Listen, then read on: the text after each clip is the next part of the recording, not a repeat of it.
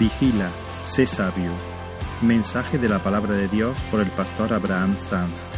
En la Iglesia Evangélica Bautista de Córdoba, España, 8 de septiembre de 2019.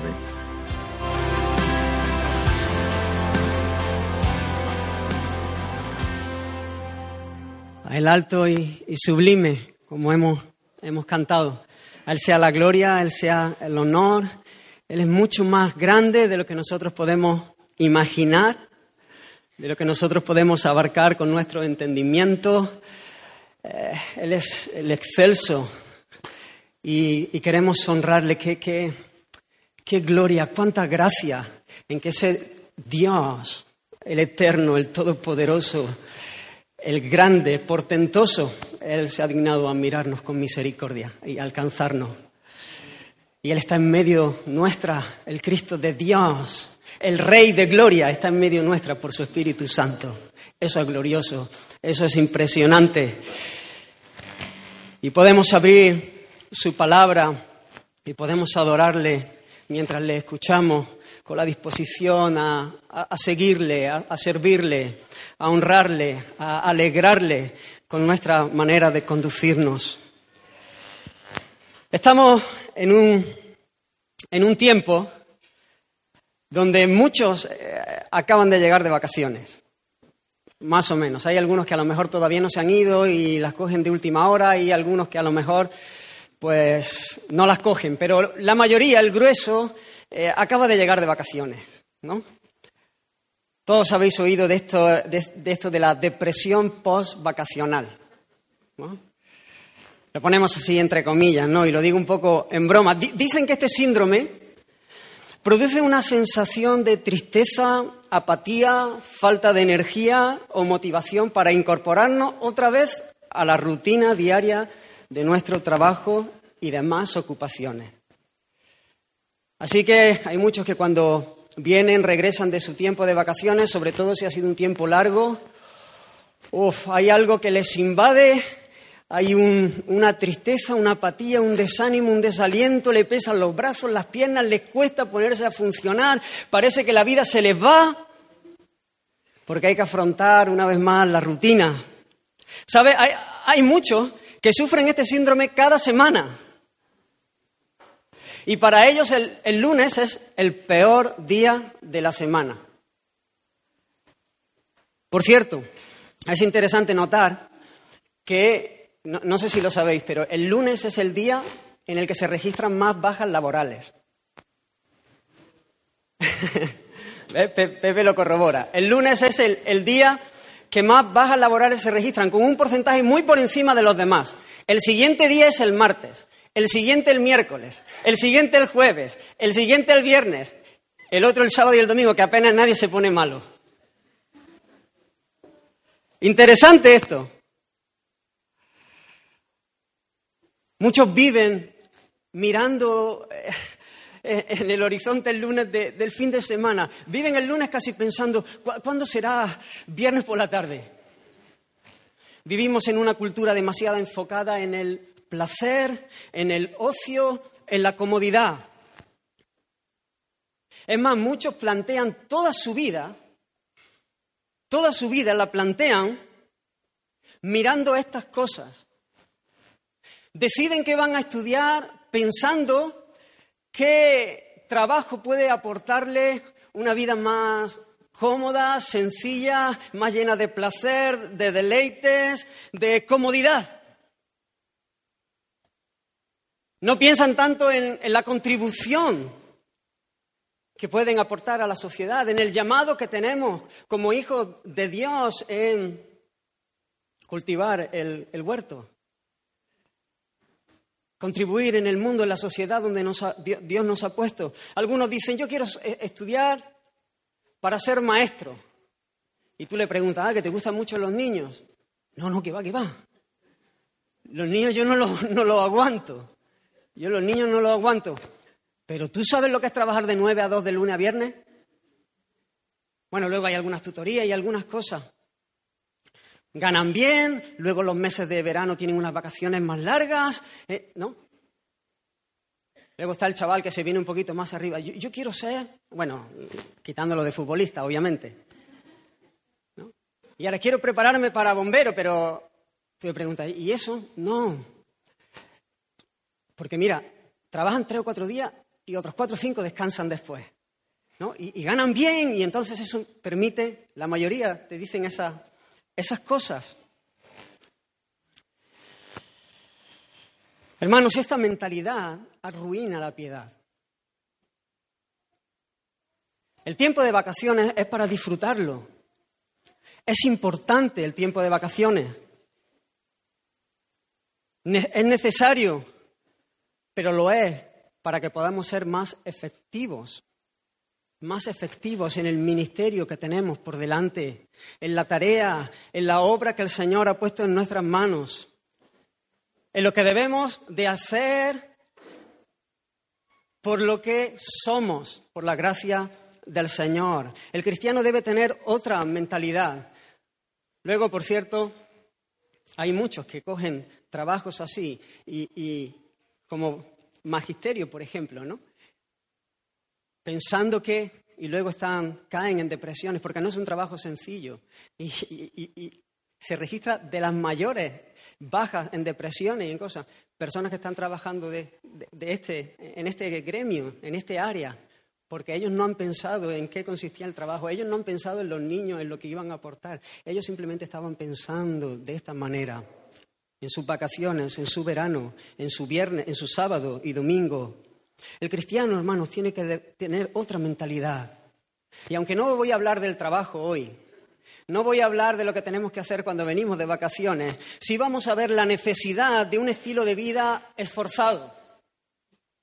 La vida del creyente es una vida de esfuerzo, de vigilancia, de renuncia en muchas ocasiones a muchas cosas, pero no una renuncia masoquista, no una renuncia acepta por amor al sufrimiento, no, una renuncia sabia, una renuncia para escoger lo que es mejor, una renuncia a cosas para vivir la vida que es abundante, la vida que es más alta, la vida que apunta al propósito por el cual fuimos creados y recreados, que es la gloria de Dios, es la fama de su nombre, es que todos los pueblos le alaben.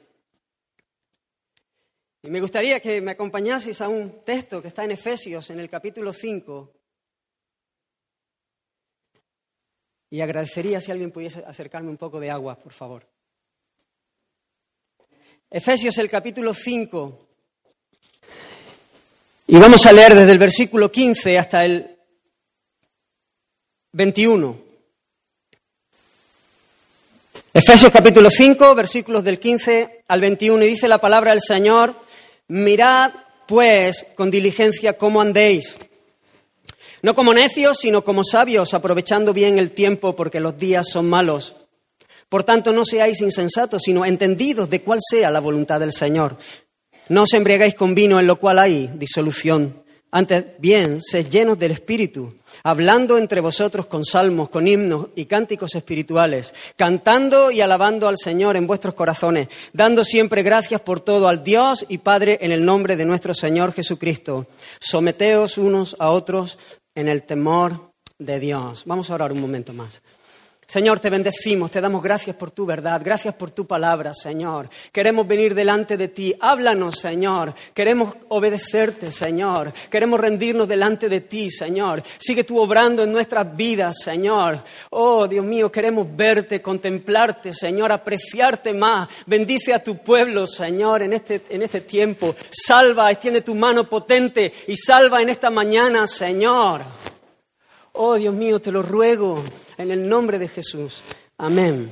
Amén.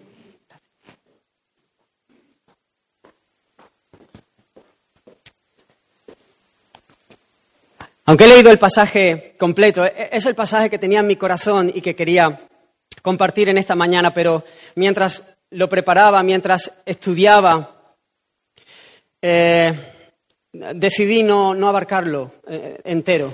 Así que solamente estaré tocando una parte hoy y pues en el futuro, no digo la semana que viene, sino eh, quizá en, otra ocasión, estaré tratando la, segunda parte del texto. Eh, entiendo que, eh, que no puede separarse una cosa sin, la otra, pero, pero, quería enfatizar, quería hacer un énfasis también en, la palabra que quiero traer en esta mañana y, va a ser la primera parte del texto que hemos, hemos leído. Y dejadme que os ponga un poco en contexto. El apóstol Pablo está hablando de la nueva vida en Cristo. Él está hablando de la nueva vida en Cristo que tenemos como hijos de Dios por la gracia del Señor, por medio de la fe. Él vino y nos dio vida cuando estábamos muertos en nuestros delitos y pecados. Esta, esta vida es posible por la obra del Dios Trino, el Dios Padre que nos escogió y que entregó a su Hijo, a su único, a su amado, al unigénito de Dios, el Hijo que vino y murió en la cruz, vivió una vida perfecta en representación nuestra, como nuestro sustituto, vivió una vida perfecta, murió por nuestros pecados y resucitó triunfante, representándonos a nosotros. Así que en Cristo, los que están en Cristo, la justicia de Cristo se le imputa como si hubiesen vivido una vida perfecta. Los pecados les son perdonados, porque Cristo sufrió el castigo de nuestra paz y además resucitaremos porque Él es primicia de los que durmieron. Y además es aplicada por el Espíritu Santo a nuestras vidas. La obra de Cristo es aplicada a nuestros corazones por el poder del Espíritu Santo.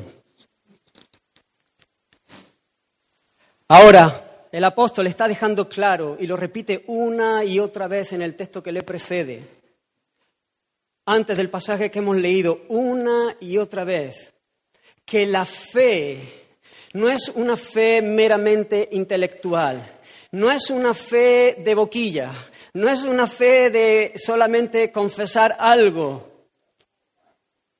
que tiene que ver con un cambio radical, un cambio desde la raíz, desde lo profundo del ser de la persona que cree, que es imposible creer en Dios que es imposible abrazar el Evangelio de la gloria de Cristo y seguir viviendo como cuando no teníamos esperanza, que es imposible encontrarse con el Señor, que es imposible haber sido salvado por Él, pero vivir de la misma manera, teniendo las mismas metas, los mismos sueños, las mismas ambiciones, los mismos deseos.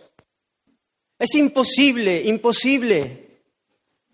Jesús mismo dijo, por sus frutos los conoceréis. La fe se hace evidente por el fruto.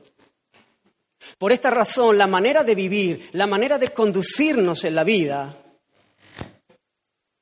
del Hijo de Dios es totalmente contraria a la del que no tiene fe, a la del incrédulo. El apóstol lo ha dicho en, los versículos anteriores. El creyente desecha la mentira el cristiano desecha la mentira en la cual caminaba de manera normal, acostumbraba a hacerlo, porque está a la orden del día, pero ahora la desecha y habla verdad. Ya no roba. Ahora trabaja para hacer el bien y no solamente no le quita al prójimo lo que es de él, sino que trabaja para poder tener que compartir con el otro. Ahora ya no habla corrupción con su boca, ya no dice palabras sucias, ya no dice palabras hirientes, insultos. Ya no, no, pasa como pasaba antes, que cada vez que, que abre la boca es para herir, para hacer daño. Ahora habla y bendice y edifica. Ya no se queda sumido en el rencor porque alguien le hizo algo. Ahora es diferente. Ahora extiende perdón porque Él se sabe perdonado. Y si Él siendo pecador y mereciendo un castigo tan alto fue salvo, fue perdonado por el santo, ¿cuánto más? El apóstol lo resume en el versículo 1 del capítulo 5 y dice, pues, sed pues imitadores de Dios como hijos amados. Así que en este contexto es donde nos encontramos esta exhortación que quiero que consideremos en esta mañana. Mirad con diligencia cómo andéis, mirad con diligencia cómo andáis. Hay un llamado a vivir vigilantes. Hermanos, vamos muy deprisa en la vida, lo digo muchas veces, pero es que cada vez el ritmo es más frenético. La sociedad que nos rodea apenas nos deja espacio para pensar por nosotros mismos. Intentan constantemente manipular nuestra, nuestro, pensamiento, nuestra manera de pensar, darnos forma para que corramos y corramos y corramos y vayamos de una actividad a otra y vayamos de, de experimentar, de una experiencia a otra y no nos detengamos a mirar y no nos detengamos a pensar y no nos detengamos a meditar. ¿Hace cuánto tiempo que no te paraste y apartaste un tiempo para meditar?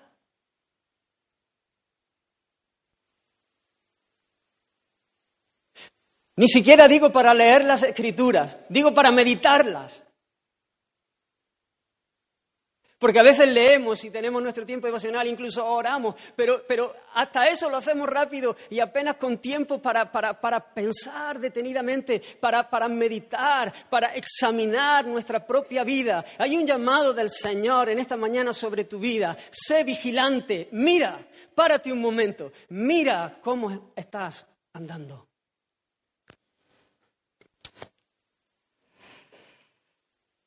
Necesitamos hacer autoexamen. Y sabes, es un llamado. No hacerlo de cualquier manera. Dice la Escritura, mirad pues diligentemente, de manera diligente, con cuidado, con esmero,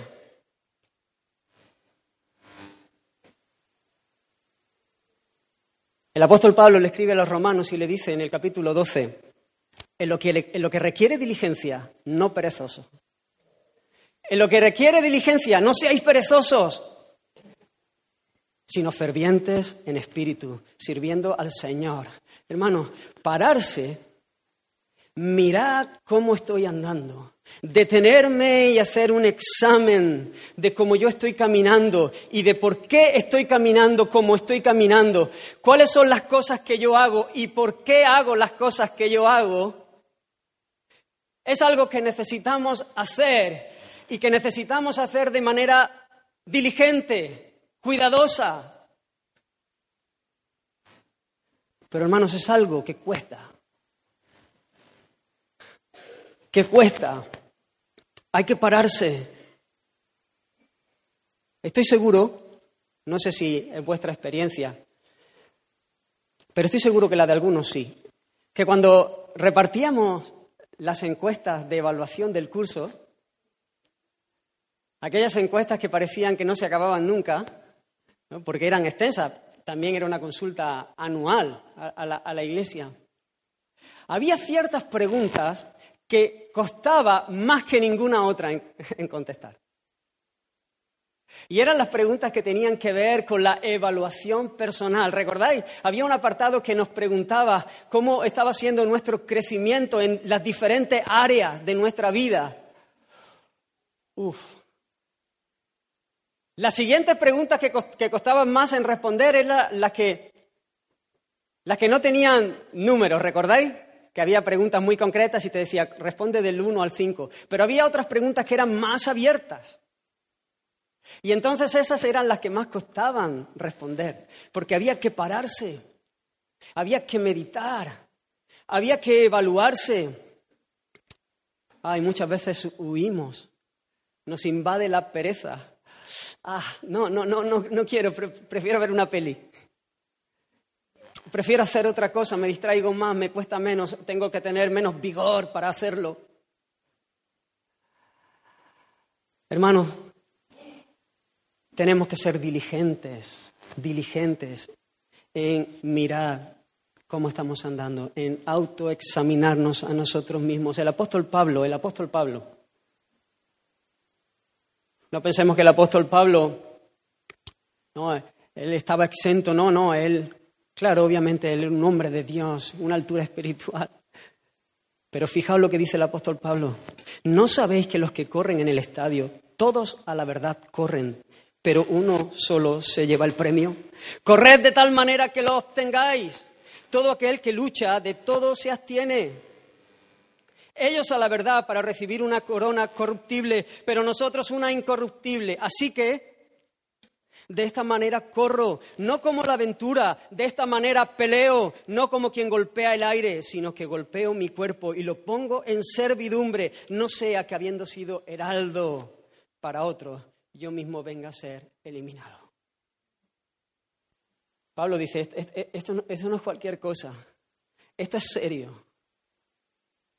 Yo corro poniendo el símil de una carrera o de una pelea yo corro de manera, no, no, como la aventura, yo no voy corriendo para los lados, yo, yo, yo corro mirando la, la meta, yo, yo, tengo que pararme y esforzarme, yo lucho, no, no dando golpes ahí a diestro y siniestro donde pillo, no, no, no, yo, lucho y sé, sé dónde tengo que, que dar el golpe, yo me paro, golpeo mi cuerpo, medito, miro, me examino, renuncio,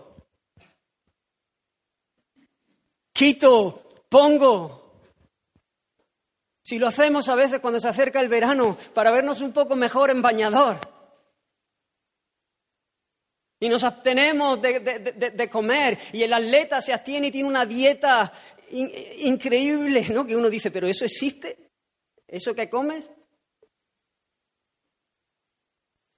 Y se cuida y se guarda y no puede tener un gramo más porque si no esos son segundos de, menos en, en la carrera y puede hacerle perder.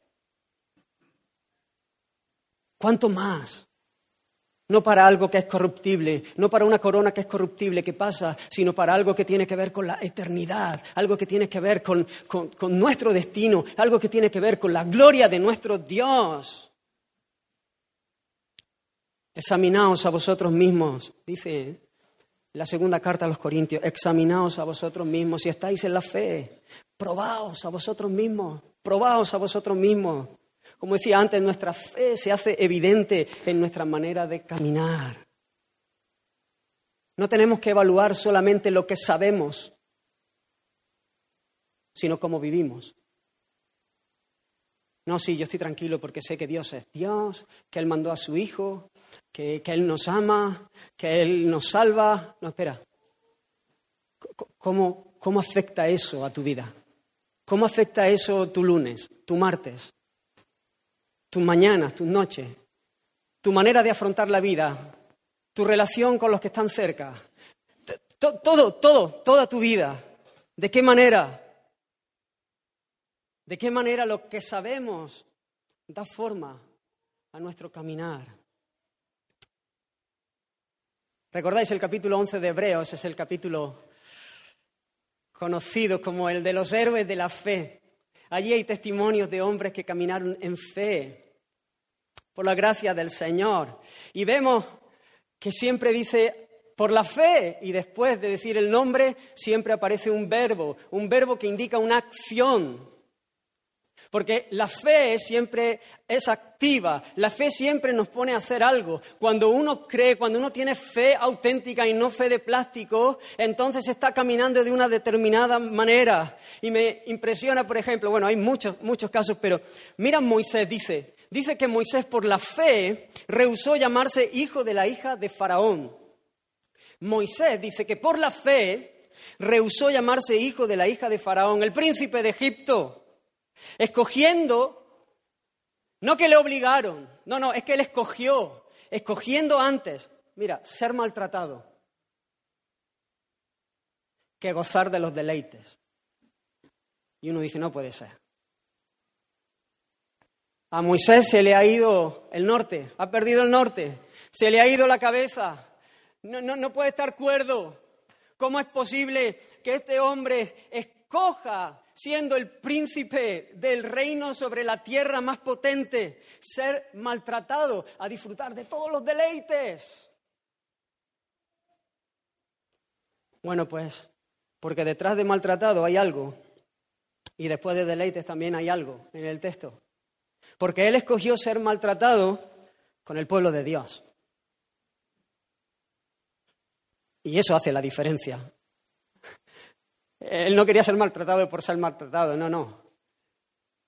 es que estaba relacionado por ser parte del pueblo de Dios y, por cierto, gozar de los deleites, pero de los deleites temporales, temporales del pecado. Oh, Moisés no estaba tan perdido. Moisés no había perdido el norte. El final de la película es importante. El final hay que tenerlo en cuenta. Uno no puede mirar todas las cosas simplemente con lo que alcanza a ver su vista natural, con el aquí el ahora, lo que estamos viviendo en el tiempo presente. El pecado te aporta algo de placer mientras te mata. Claro que sí. Y uno disfruta tirándose en el pecado y deslizándose, claro. Placer momentáneo que te arruina la vida, que te mata, que te revienta. Él escogió ser maltratado, pero con el pueblo de Dios. El Dios que es fiel, con mayúscula. El Dios que es todopoderoso. El Dios de las promesas. El Dios que ha hablado de nuestro destino por su gracia. Él es fiel para cumplir lo que ha dicho y Él es todopoderoso para hacerlo.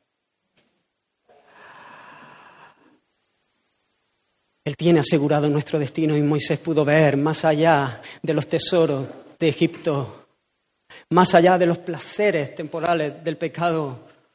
Oh, podemos mirar, aunque ahora por un poco de tiempo, si es necesario, tengamos que ser afligidos en diversas pruebas. ¿Qué estamos escogiendo nosotros? Vigila. Vigila. Vigila, hermano. Vigila, hermana. Mira, mira, párate, párate, examina, mira. Dice que por la fe tuvo por mayores riquezas el vituperio, el insulto, el rechazo, la injuria, que los tesoros. Y tú vuelves a pensar lo mismo, este hombre no, no carbura, este hombre no va bien. ¿Qué le está pasando a este hombre? Porque detrás de vituperio va Cristo. El vituperio de Cristo, de Cristo, de Cristo. El Cordero de Dios que quita el pecado del mundo. Dios hecho hombre. El Rey de Gloria al que le hemos cantado hoy.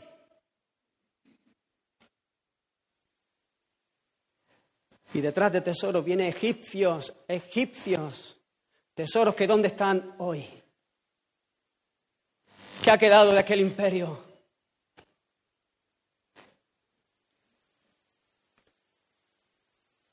Prefirió el vituperio de Cristo porque si somos muertos con Él, también viviremos con Él. Y si sufrimos, también reinaremos con Él. Por eso, por la fe, Moisés tuvo por mayores riquezas el vituperio de Cristo. Vigila, vigila, vigila. En tu corazón, ¿cuáles son las mayores riquezas?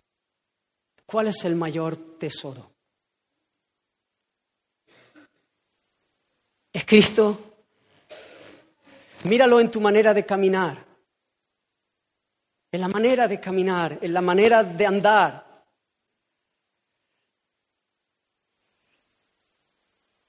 Y sigue diciendo que por la fe dejó Egipto no, no, temiendo la ira del rey porque se sostuvo como viendo al invisible. Renunció a su mundo no temiendo la ira del hombre con más poder sobre la tierra, porque se sostuvo como viendo al invisible. Por la fe, por la fe, por la fe, como viendo al invisible. El invisible es el Dios temible. El invisible es el todopoderoso. El invisible es el omnipresente, el omnisciente, el fiel, el galardonador de los que le buscan, el que es misericordioso y clemente. Él se sostuvo aun cuando todo el mundo se le pusiese en contra. O no le dio rienda suelta al temor en su corazón, porque él tenía un temor, él tenía una pasión que predominaba en su corazón. Él se sostuvo como viendo al invisible. Hermano, vigila. ¿Te has parado a meditar en tus temores?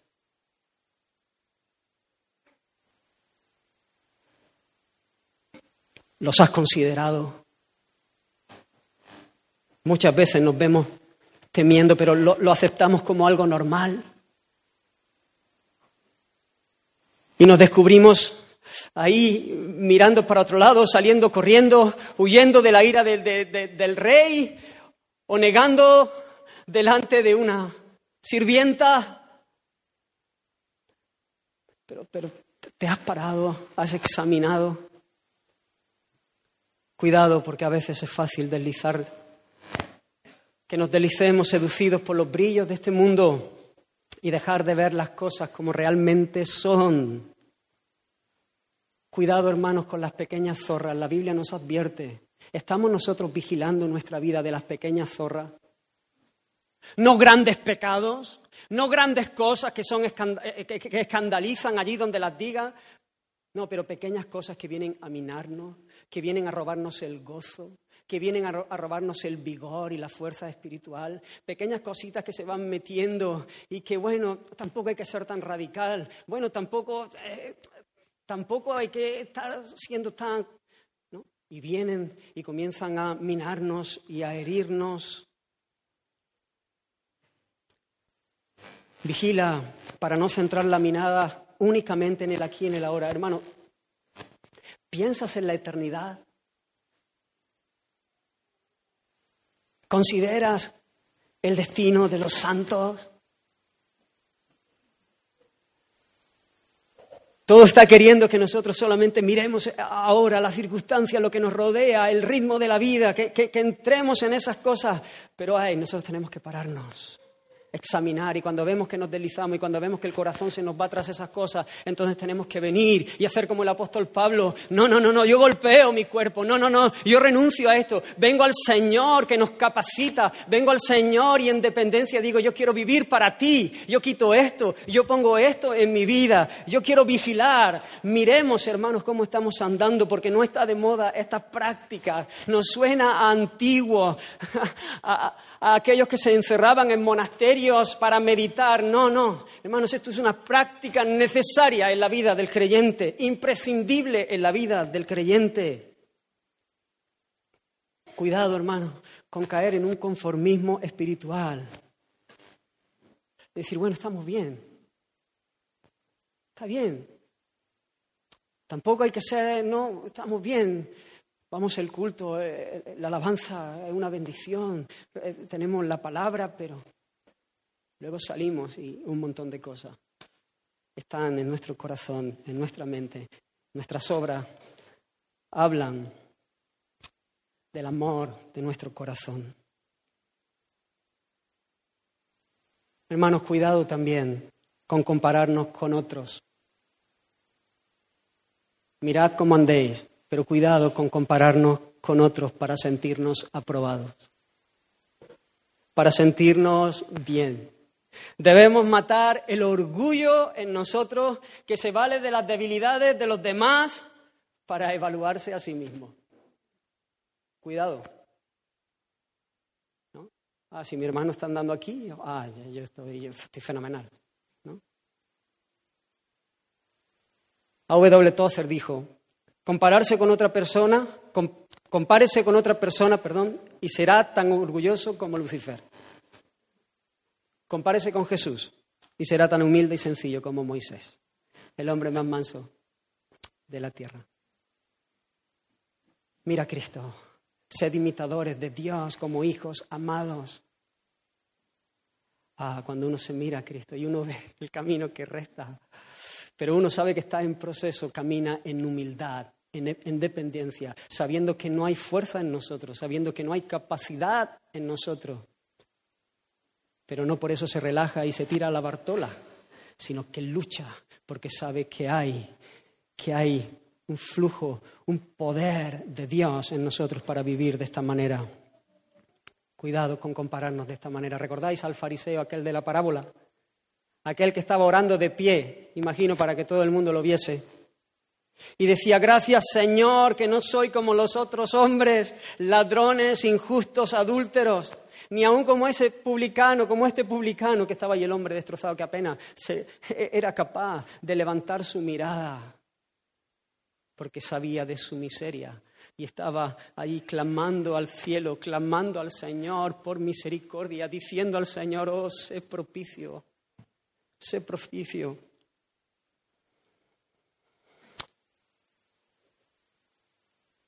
Que el Señor nos libre de hacer este tipo de, cosas, sino que podamos mirarnos a Él. Así que continúa diciendo el texto, mirad pues con diligencia cómo andéis no como necios, sino como sabios. Tenemos que caminar no como necios, sino como sabios. Y aquí vuelve a haber un contraste, lo ha venido haciendo todo el tiempo entre el creyente y el incrédulo, entre el hombre de fe, el cristiano y el que no es creyente. Dice el Salmo 14, el versículo 1, que dice el necio en su corazón, no hay Dios. El necio es aquel que dice en su corazón que no hay Dios. A lo mejor con su boca dice que Dios existe, que él cree en Dios, pero realmente en su corazón él dice que no hay Dios. El necio es aquel que vive como si Dios no existiera. Esa es la esencia de la necedad.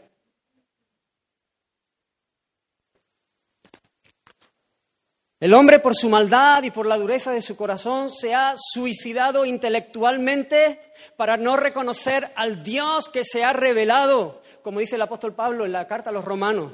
Dice, porque las cosas invisibles de Dios, su eterno poder y su deidad se hacen claramente visibles desde la creación del mundo siendo entendida por medio de las cosas hechas, de modo que no tienen excusa. Así que tú miras la creación y tú ves ahí el poder y la deidad de Dios de una manera clara. Y continúa diciendo, pues habiendo conocido a Dios, no le glorificaron como a Dios ni le dieron gracias sino que se envanecieron en sus razonamientos y su necio corazón fue entenebrecido. Profesando ser sabios, se hicieron necios.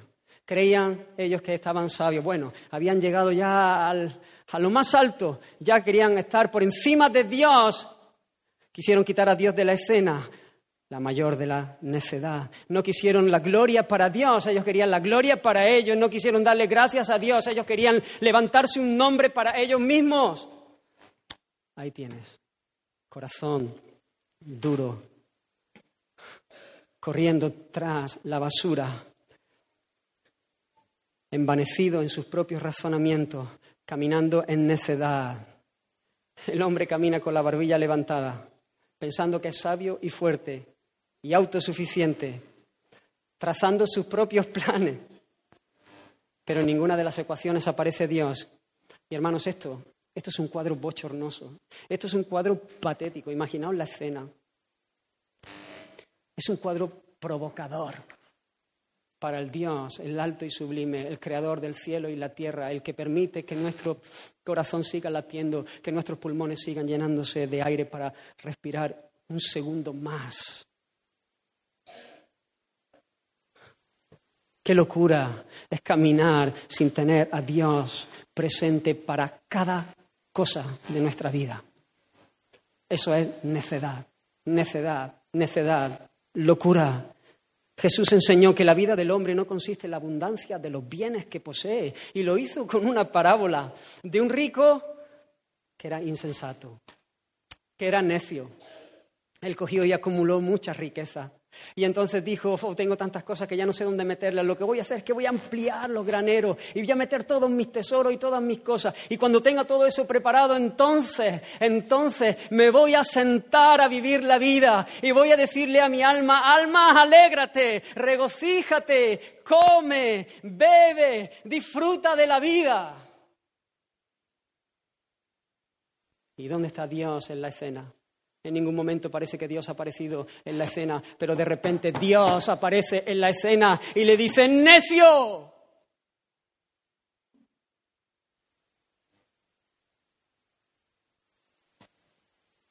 Hoy, hoy vienen a tomar tu alma. ¿De quién será todo lo que has dejado ahí? Todas esas riquezas. Vendrán otros que no la han trabajado y las gastarán y las disfrutarán Oh necio, Así es el que hace para sí tesoros, pero no es rico para con Dios. Oh, el necio no tiene a Dios en la escena, vive como si Dios no existiese, aunque se le llene la boca y diga que Dios, y, se sepa versículos, y cante canciones cristianas, y no. Y ponga una cinta en el pelo que diga yo amo a Jesús, ¿no? Como algún futbolista, y luego lo ves diciendo de todo y, en los juzgados y trayendo vergüenza al nombre de Cristo, ¿no? No, pero él cree en Dios y No, no. Necio, necedad. El sabio es todo lo contrario. ¿Cuál es el principio de la sabiduría? Dice Proverbios 1, versículo 7. El principio de la sabiduría es justamente lo contrario. El principio de la sabiduría es el temor del Señor. El temor del Señor. La, sabiduría no es, no es tener mucho conocimiento.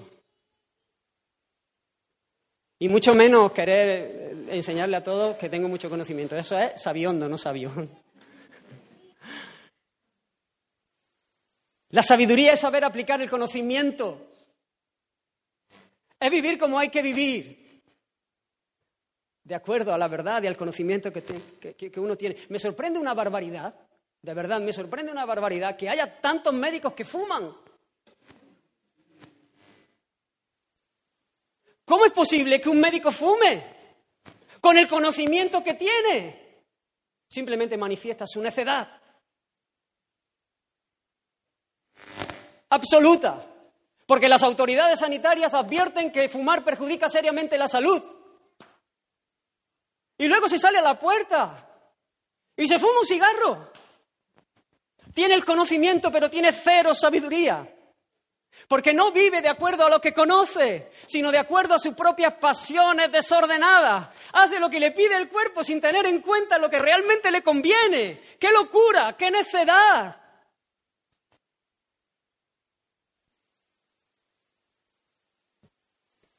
El hombre tiene las evidencias de, Dios en la propia creación, pero igual.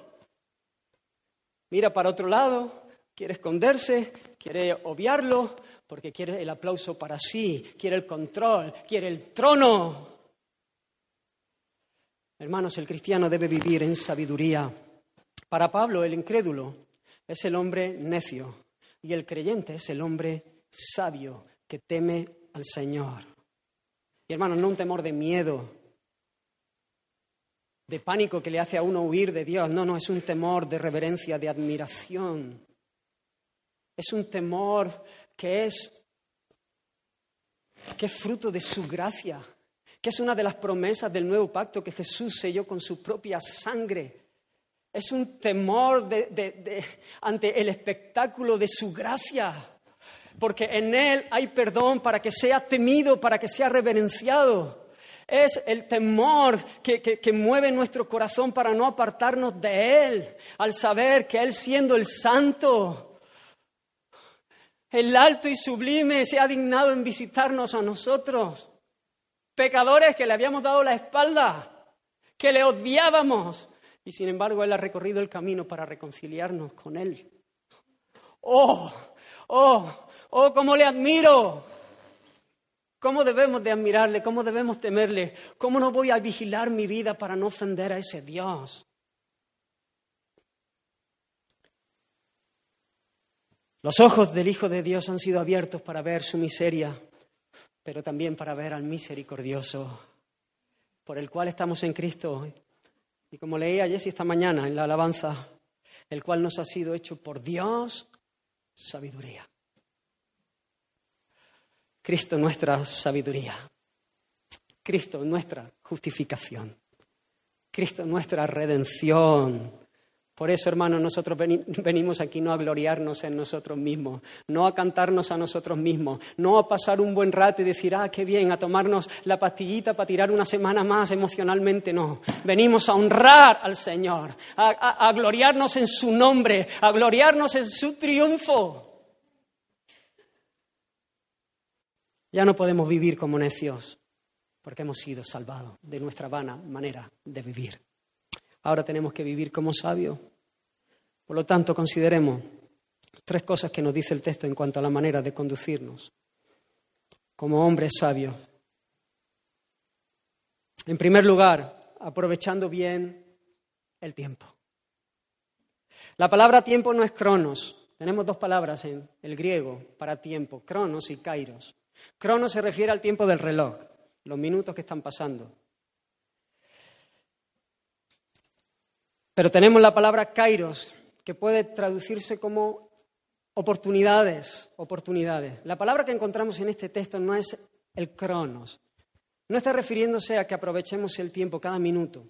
Está refiriéndose a que aprovechemos cada oportunidad que se nos presenta. Así que el hombre sabio va a ser aquel que vive aprovechando al máximo las oportunidades que se presentan delante nuestra y que, por cierto, constantemente las tenemos delante. Constantemente estamos teniendo oportunidades. Y no me refiero a la publicidad que nos llega, ni a la sección de oportunidades del corte inglés, ni a la eh, tipo de oportunidades esas, ¿no? Que uno está pendiente de esas cosas, pero debiéramos estar también pendientes de esta, de esta manera, de las oportunidades que el Señor pone delante nuestra. ¿Oportunidades para qué? ¿Oportunidades para qué? Debemos aprovechar las oportunidades oportunidades para crecer en el conocimiento de Dios, para crecer en santidad, para crecer en amor por Él, para crecer y ser fortalecidos en la fe. Sabemos de los medios de gracia que el Señor nos ha dado. Hay oportunidades, tenemos momentos cada mañana, hay tiempo, tiempo de cronos, hay tiempo de cronos que podemos invertir en buscarle. Mira este versículo. Yo amo a los que me aman y me hallan los que temprano me buscan. ¿Te impresiona eso? Mira, te lo, repito, hermano. Piensa cada cosa. Yo amo a los que me aman y me hallan los que temprano me buscan.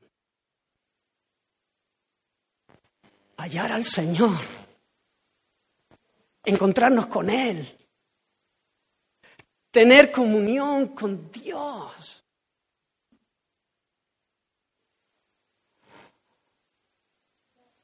Estás aprovechando las oportunidades para conocerle, para crecer en conocerle, en admirarle.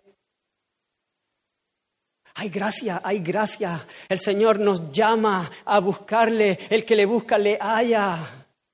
A ir a Él en oración, a abrir la palabra del Señor y conocerle. El Espíritu Santo viene y trae luz a nuestro entendimiento para que podamos ver la gloria de Cristo en las Escrituras y en la medida que le vamos viendo y conociendo, vamos siendo transformados a su imagen. Estamos aprovechando las oportunidades de las gracias de Dios en este sentido. O estamos dejando que el tiempo pase. Estamos desaprovechando las oportunidades que tenemos. Y se nos pasa un día y otro día y otro día. Y las oportunidades nos pasan. Y al principio las advertíamos. Pero de repente el corazón se nos comienza a endurecer. Y ya ni siquiera echamos cuenta. Ya ni siquiera sentimos la necesidad. Ya casi ni, ni apreciamos que hay una oportunidad pasando delante nuestra.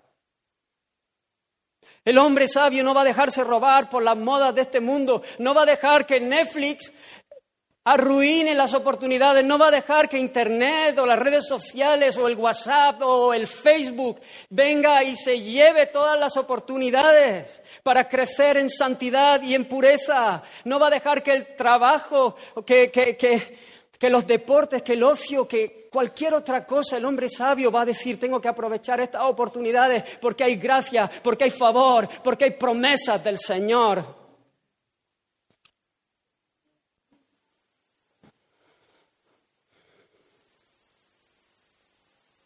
Oportunidades para crecer en Él, para amarle y adorarle más, pero también para bendecir a, a los demás oportunidades para reflejar su luz, para reflejar su amor.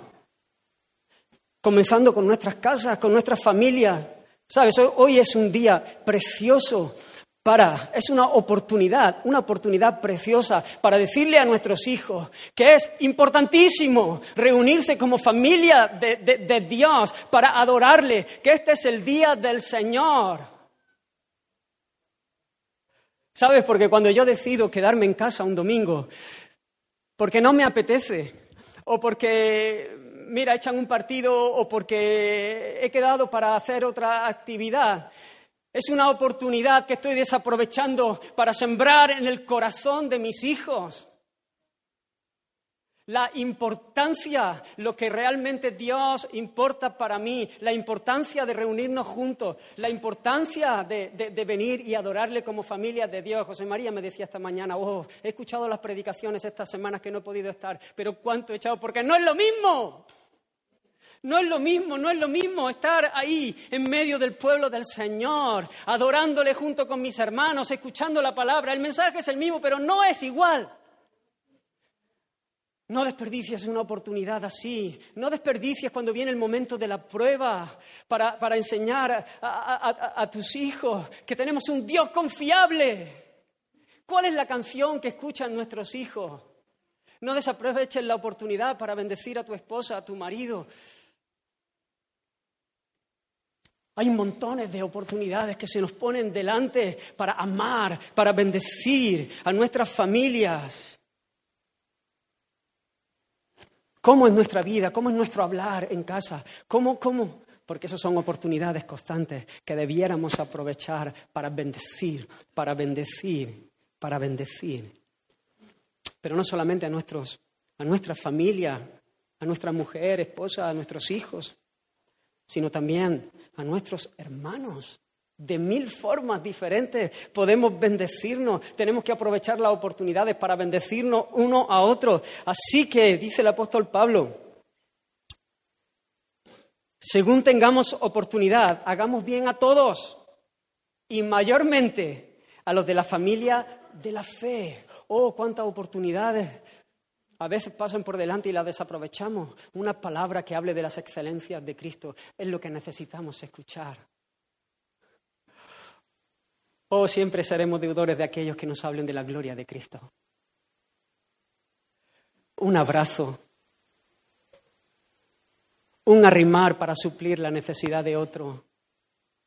¿Cuántas oportunidades se nos ponen delante que no las desaprovechemos? El hombre sabio aprovecha la oportunidad, aprovecha el momento que el Señor pone delante para bendecir también a otros y no solamente primeramente a, la familia de la fe, mayormente a la familia de la fe, pero también a la gente que nos rodea, a los demás. Reflejar la luz de Cristo en medio de un mundo caído. Esa es la mayor necesidad que tienen las personas que no conocen al Señor. Conocerle. Hay un montón de oportunidades, hermano.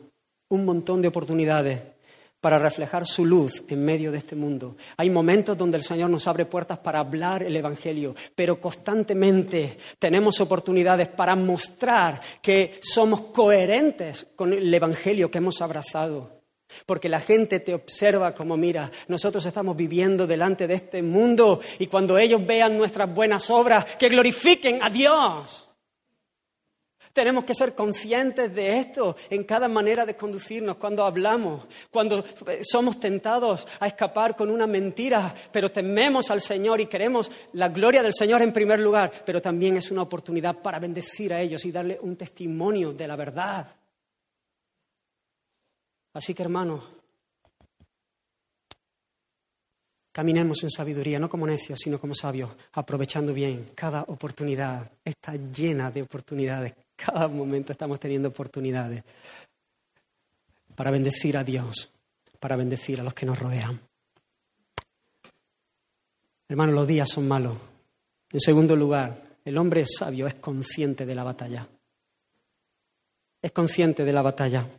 Los días son malos, vivimos en una tierra hostil. Debemos ser conscientes de la realidad de la batalla. Aunque hemos nacido de Dios, aunque hemos sido salvos por la gracia, por medio de la fe, hay restos de pecado en nosotros. Todavía nuestra redención no se ha completado.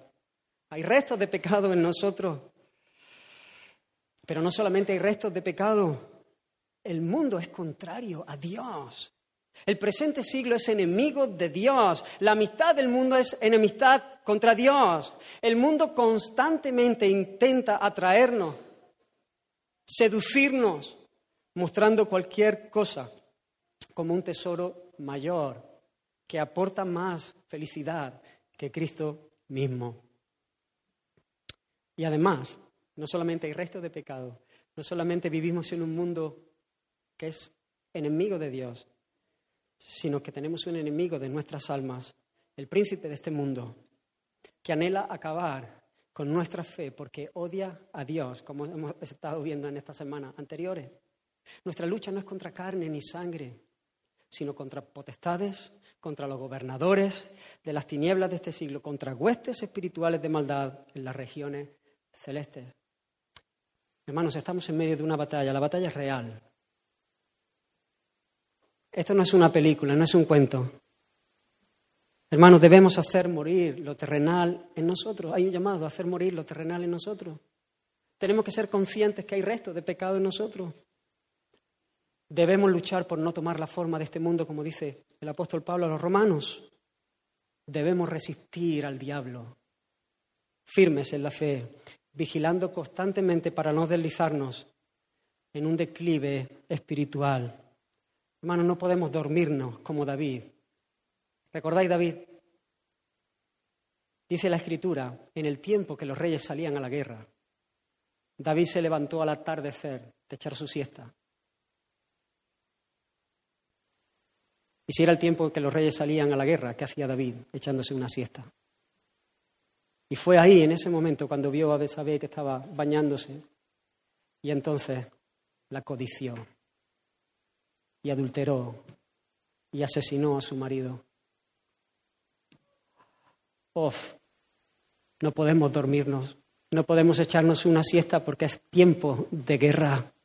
Es tiempo, vivimos en un campamento enemigo, vivimos en tierra hostil, hay un enemigo de nuestra alma, debemos ser conscientes. ¿Sabe? A veces, al menos en mi percepción, pero creo que el tiempo de vacaciones muchas veces nos afecta. Y no nos afecta como nos debiera afectar en muchas ocasiones. Porque debiera afectarnos de manera positiva, espiritualmente hablando.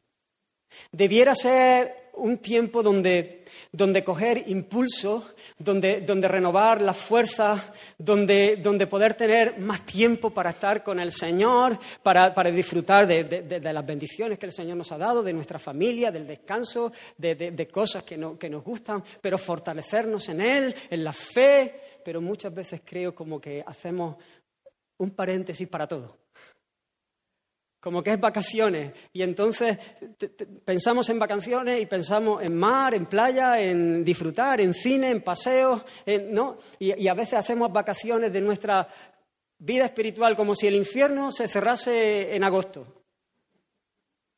Como si el diablo dijese, bueno, yo también me voy de vacaciones. No, no. La batalla recia. El mundo, el mundo va, sigue siendo enemigo de Dios. Es más, arrecia con más, fuerte, con más fuerza porque muchas veces nos pilla ahí, un poco desprevenidos, distraídos. Y muchas veces se percibe en, la propia vida de la iglesia que, que cuando llegamos de vacaciones como que nos falta un poco de tono. Que necesitamos ahí vigilar,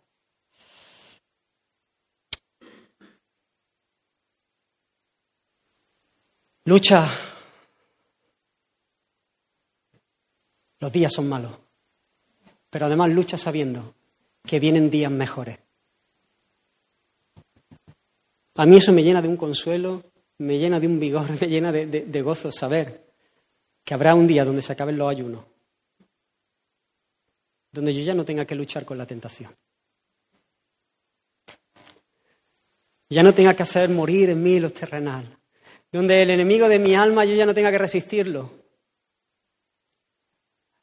sino que pueda gozar sin la presencia del pecado, de la comunión íntima con mi Dios, viéndole cara a cara, habiendo sido transformado a su imagen. Oh, camina en esta, en esta pelea sabiendo que ya estamos del lado del vencedor, que Cristo triunfó, que simplemente Él está sentado como el vencedor, esperando que todos sus enemigos sean puestos por estrados de sus pies. Camina siempre en esperanza. Oh, no, no, no, no pierdas de vista que los días son malos hoy, pero que vienen días mejores. Eso te meterá fuerza para luchar. Y termino, por último, entendidos de cuál sea la buena voluntad del Señor, de cuál sea la buena voluntad del Señor. Fíate de Jehová de todo tu corazón y no te apoyes en tu propia prudencia. El hombre sabio es alguien entendido en la voluntad del que manda o del Señor, que es lo mismo. Ser entendido en la voluntad del Señor implica comprender para actuar. Ser entendidos en la voluntad del Señor implica comprender para actuar. Comprender para comprobar. Ser entendidos en la voluntad del Señor tiene que ver con comprobar la voluntad del Señor que es buena, que es agradable y que es perfecta. El hombre sabio no se apoya en su propio criterio. Al hombre sabio no le importa lo que piensa el hombre. No está diciendo, ah, mira, está pasando esto, a ver qué pienso yo, que es lo mejor. Eh, bueno, voy a mirar a ver qué piensa. No, no, no. ¿Qué dice el Señor? ¿Qué dice la palabra del Señor? Oh, fíate del Señor, fíate de Jehová. Lo que verdaderamente importa es la voluntad del Señor. Constantemente estamos tomando decisiones, constantemente. Y muchas veces las tomamos sin tener en cuenta la voluntad del Señor. Muchas veces las tomamos simplemente considerando nuestra propia opinión, tomamos decisiones y apenas buscamos al Señor ni oramos. A veces tomamos decisiones simplemente por emociones, por lo que sentimos, por lo que nos apetece, por lo que nos pide el cuerpo, Oh, pero debemos ser entendidos de la voluntad, la, voluntad del Señor. Y hermanos, en un sentido hay una voluntad general para todos los que estamos aquí del Señor. Hay una voluntad general para todos. Dios quiere que todos seamos santificados. Dios quiere que todos asistamos y nos, nos, reunamos con el pueblo de Dios para adorarle. Dios quiere que oremos, que todos oremos. Dios quiere que le busquemos en oración. Dios quiere que nos amemos unos a otros. Dios quiere que perdonemos al que nos ofende. Es la voluntad del Señor de una manera general, pero también hay una voluntad del Señor específica para cada uno. No todo el mundo va a estudiar lo mismo, no todo el mundo va a casarse con la misma persona. Hay cosas específicas de cada uno. Para esto necesitamos vivir en dependencia, en primer lugar, viviendo en obediencia a la voluntad general de Dios y luego en esa comunión íntima con el Espíritu Santo, en ese caminar en el medio del pueblo del Señor. El Señor va mostrando, va mostrando cuál es su voluntad perfecta para nuestra vida y no solamente va mostrando, sino que va haciendo que cumpla cumple su voluntad en nosotros. Así que, hermanos, debemos entender, pararnos, apagar las demás voces, las voces que intentan ocupar nuestra mente, nuestro corazón, apagar los ruidos y decir, Señor, habla, que tu siervo oye. ¿Cuál es, cuál es tu voluntad? Lo primero porque Él es el Señor. Y eso ya es suficiente. Él es el Señor. Y eso es suficiente pero además porque Él nos ama. Precisamente su señorío sobre nuestra vida es nuestro mayor bien. Él nos salva viniendo a señorear sobre nosotros.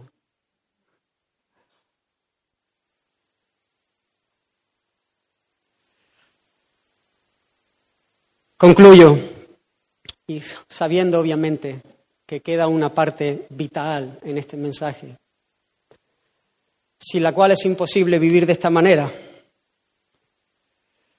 Necesitamos caminar, ser llenos del Espíritu Santo.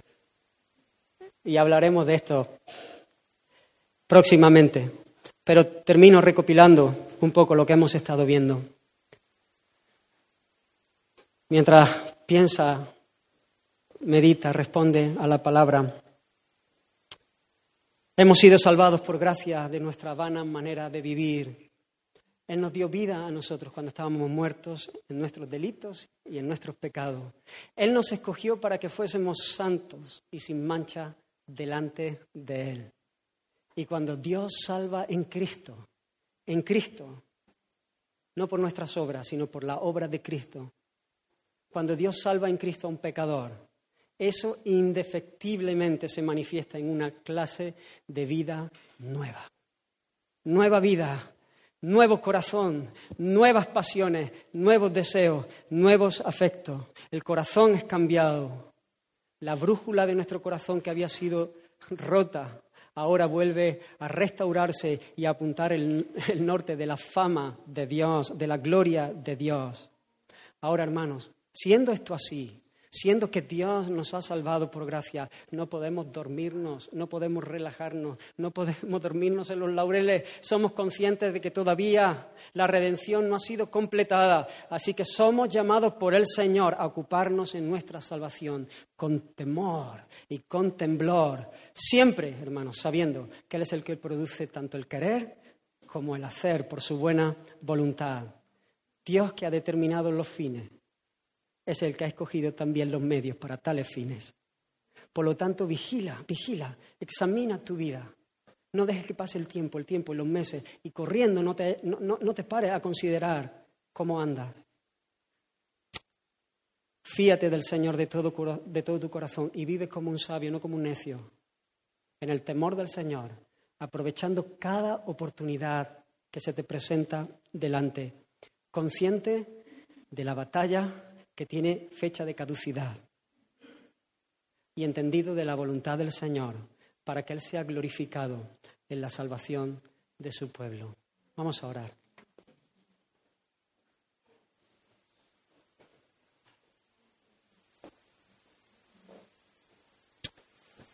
Señor, te bendecimos. Te exaltamos, Señor.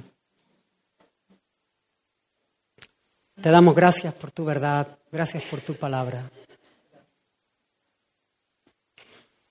Queremos presentarnos delante de ti, Señor. Queremos caminar en tu, en tu voluntad. Queremos caminar rendidos delante de, de ti, Señor.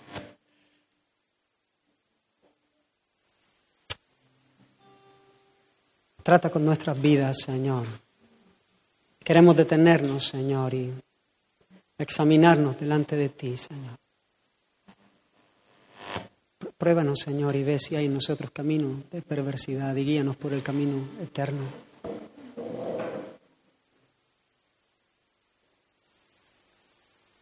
No queremos correr la carrera que tenemos por delante, Señor, como necios, sino como sabios, Señor. Ayuda a tu pueblo en esta hora. Ayúdanos, Señor. Perdónanos, Señor, cuando nos hemos distraído, cuando nos hemos dejado llevar, cuando nos hemos dejado seducir por, por otras cosas, Señor, que, que, no eres tú, Señor, que intentan robar nuestro, nuestro gozo, nuestra fe, Señor. Queremos vivir para adorarte. Bendice cada persona en este lugar. Trata, Señor, con cada corazón. En el nombre de Jesús. Amén. Tus ojos en Cristo, tan lleno de gracia y amor. Y lo te